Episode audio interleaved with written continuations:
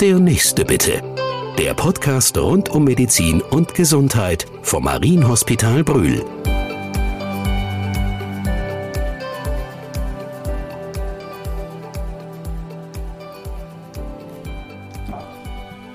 Herzlich willkommen in der GFO-Klinik Brühl im Marienhospital.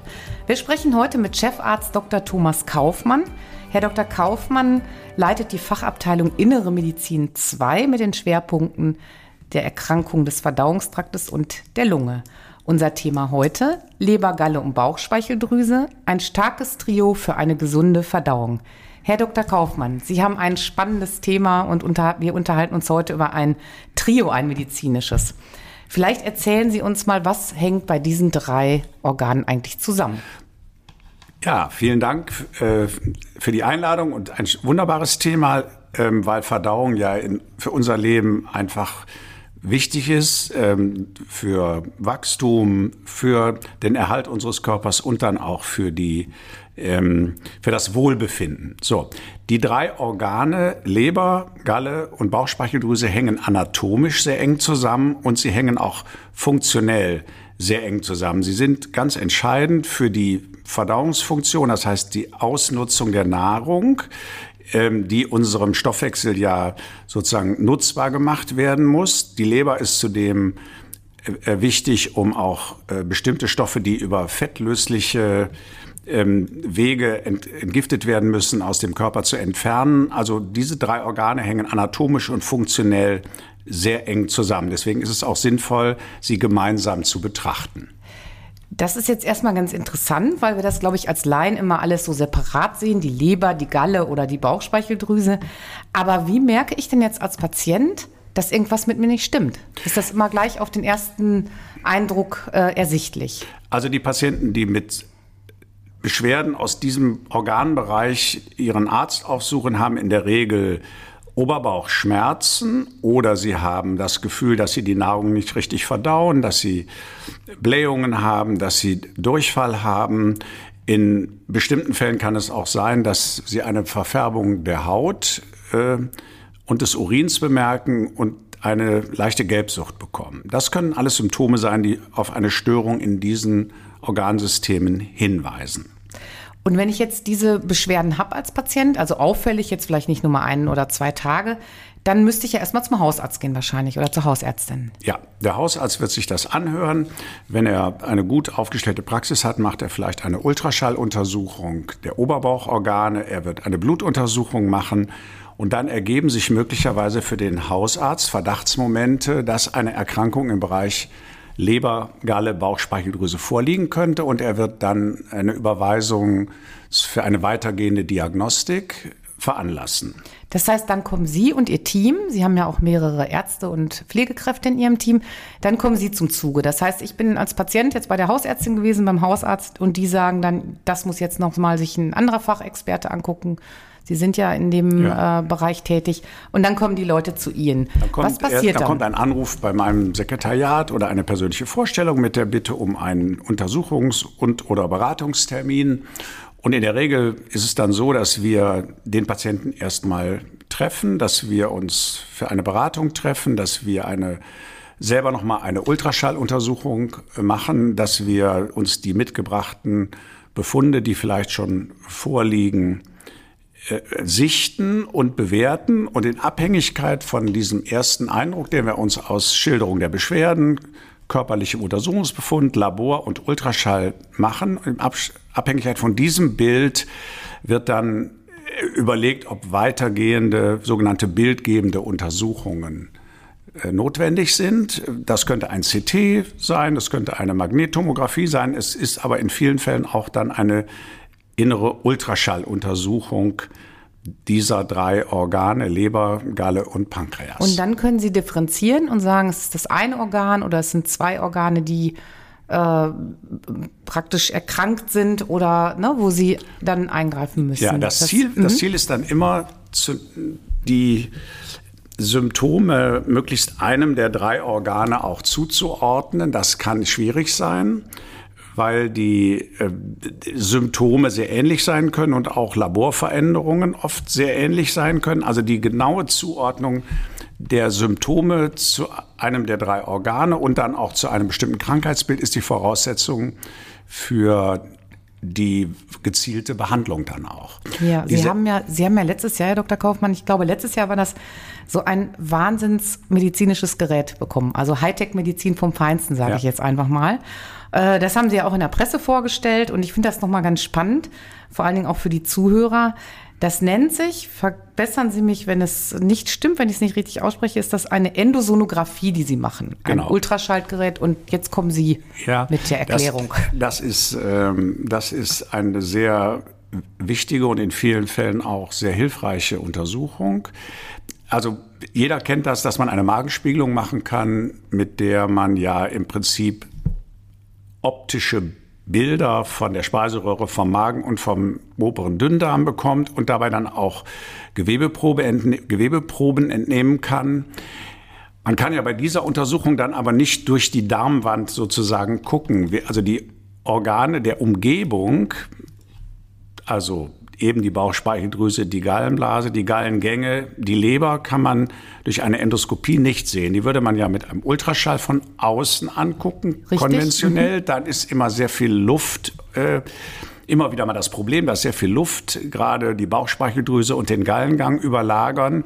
Und deswegen sind schon vor vielen Jahren ähm, Ärzte auf die Idee gekommen, einen Ultraschall von innen zu machen. Das heißt, auf dem Endoskop, mit dem wir eine Magenspiegelung machen, ist an der Spitze ein Ultraschallkopf angebracht, der dann die Möglichkeit eröffnet, von der ähm, vom Zwölffingerdarm oder vom Magen aus diese Nachbarorgane quasi durch die Wand von Magen und Dünndarm hindurch zu betrachten. Und das, das ist die Endosonographie. Das ist dann aber ein ganz dünner Schlauch, nehme ich mal an, der, weil das die Patienten ist, das ist ungefähr so ein Zentimeter dick, ähm, sehr beweglich. Diese Geräte sind heute eben sehr äh, schlank gebaut und durch die ähm, Optimierung der technischen ähm, Konstruktionsweise sind sie heute für den Patienten sehr äh, schonend einzusetzen.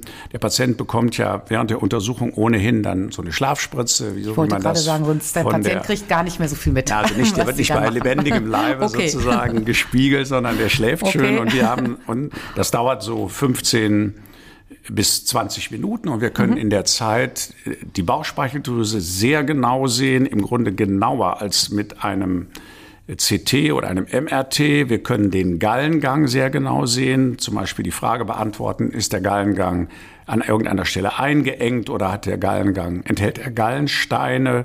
Wir können die Gallenblase aus nächster Nähe sehen und beurteilen, ob sie Steine hat, ob die also Gallenblasenwand wie eine Reise durch den Körper hört sich das schon fast an, weil sie ja wirklich mehrere Eine kleine Organe Reise durch den ja. Oberbauch, die ja. eben in sehr intelligenter Weise die Endoskopie mit der Sonographie verbindet. Ja.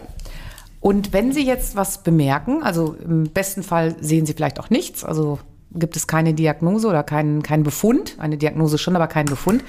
Äh, wenn Sie jetzt was merken, Zysten, Tumoren oder irgendwelche äh, Auffälligkeiten, können Sie dann schon behandeln oder wie machen Sie das? Die, die Ultraschalluntersuchung, diese Endosonographie, diese innere Ultraschalluntersuchung ist erstmal ein diagnostisches Verfahren. Also erstmal gucken wir uns alles an. Und oft können wir mit dieser Untersuchung dann aber auch schon sagen, welches Organ aus diesem Trio äh, das Problem hat. Und wir können auch schon sagen, wie der Behandlungspfad aussehen könnte. Ähm, das ist dann im Grunde immer ein zweiter Schritt.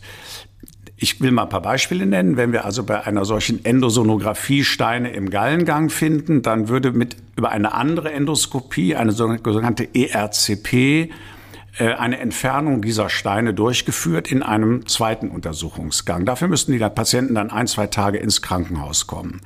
Wenn wir feststellen, dass es eine Verengung am Gallengang gibt, dann würden wir eine ähm, eine weitere Diagnostik machen durch CT und dann auch eventuell durch eine Endoskopie, bei der wir Gewebeproben aus dem Gallengang entnehmen, nachdem wir den Gallengang vorsichtig ein bisschen geöffnet haben. Das also, können Sie mit dem, mit dem Gerät? Das also würde dem, dann mit einem anderen Gerät passieren. Also mit dem Gerät, mit dem wir den Ultraschall machen, machen mhm. wir nur die Diagnostik.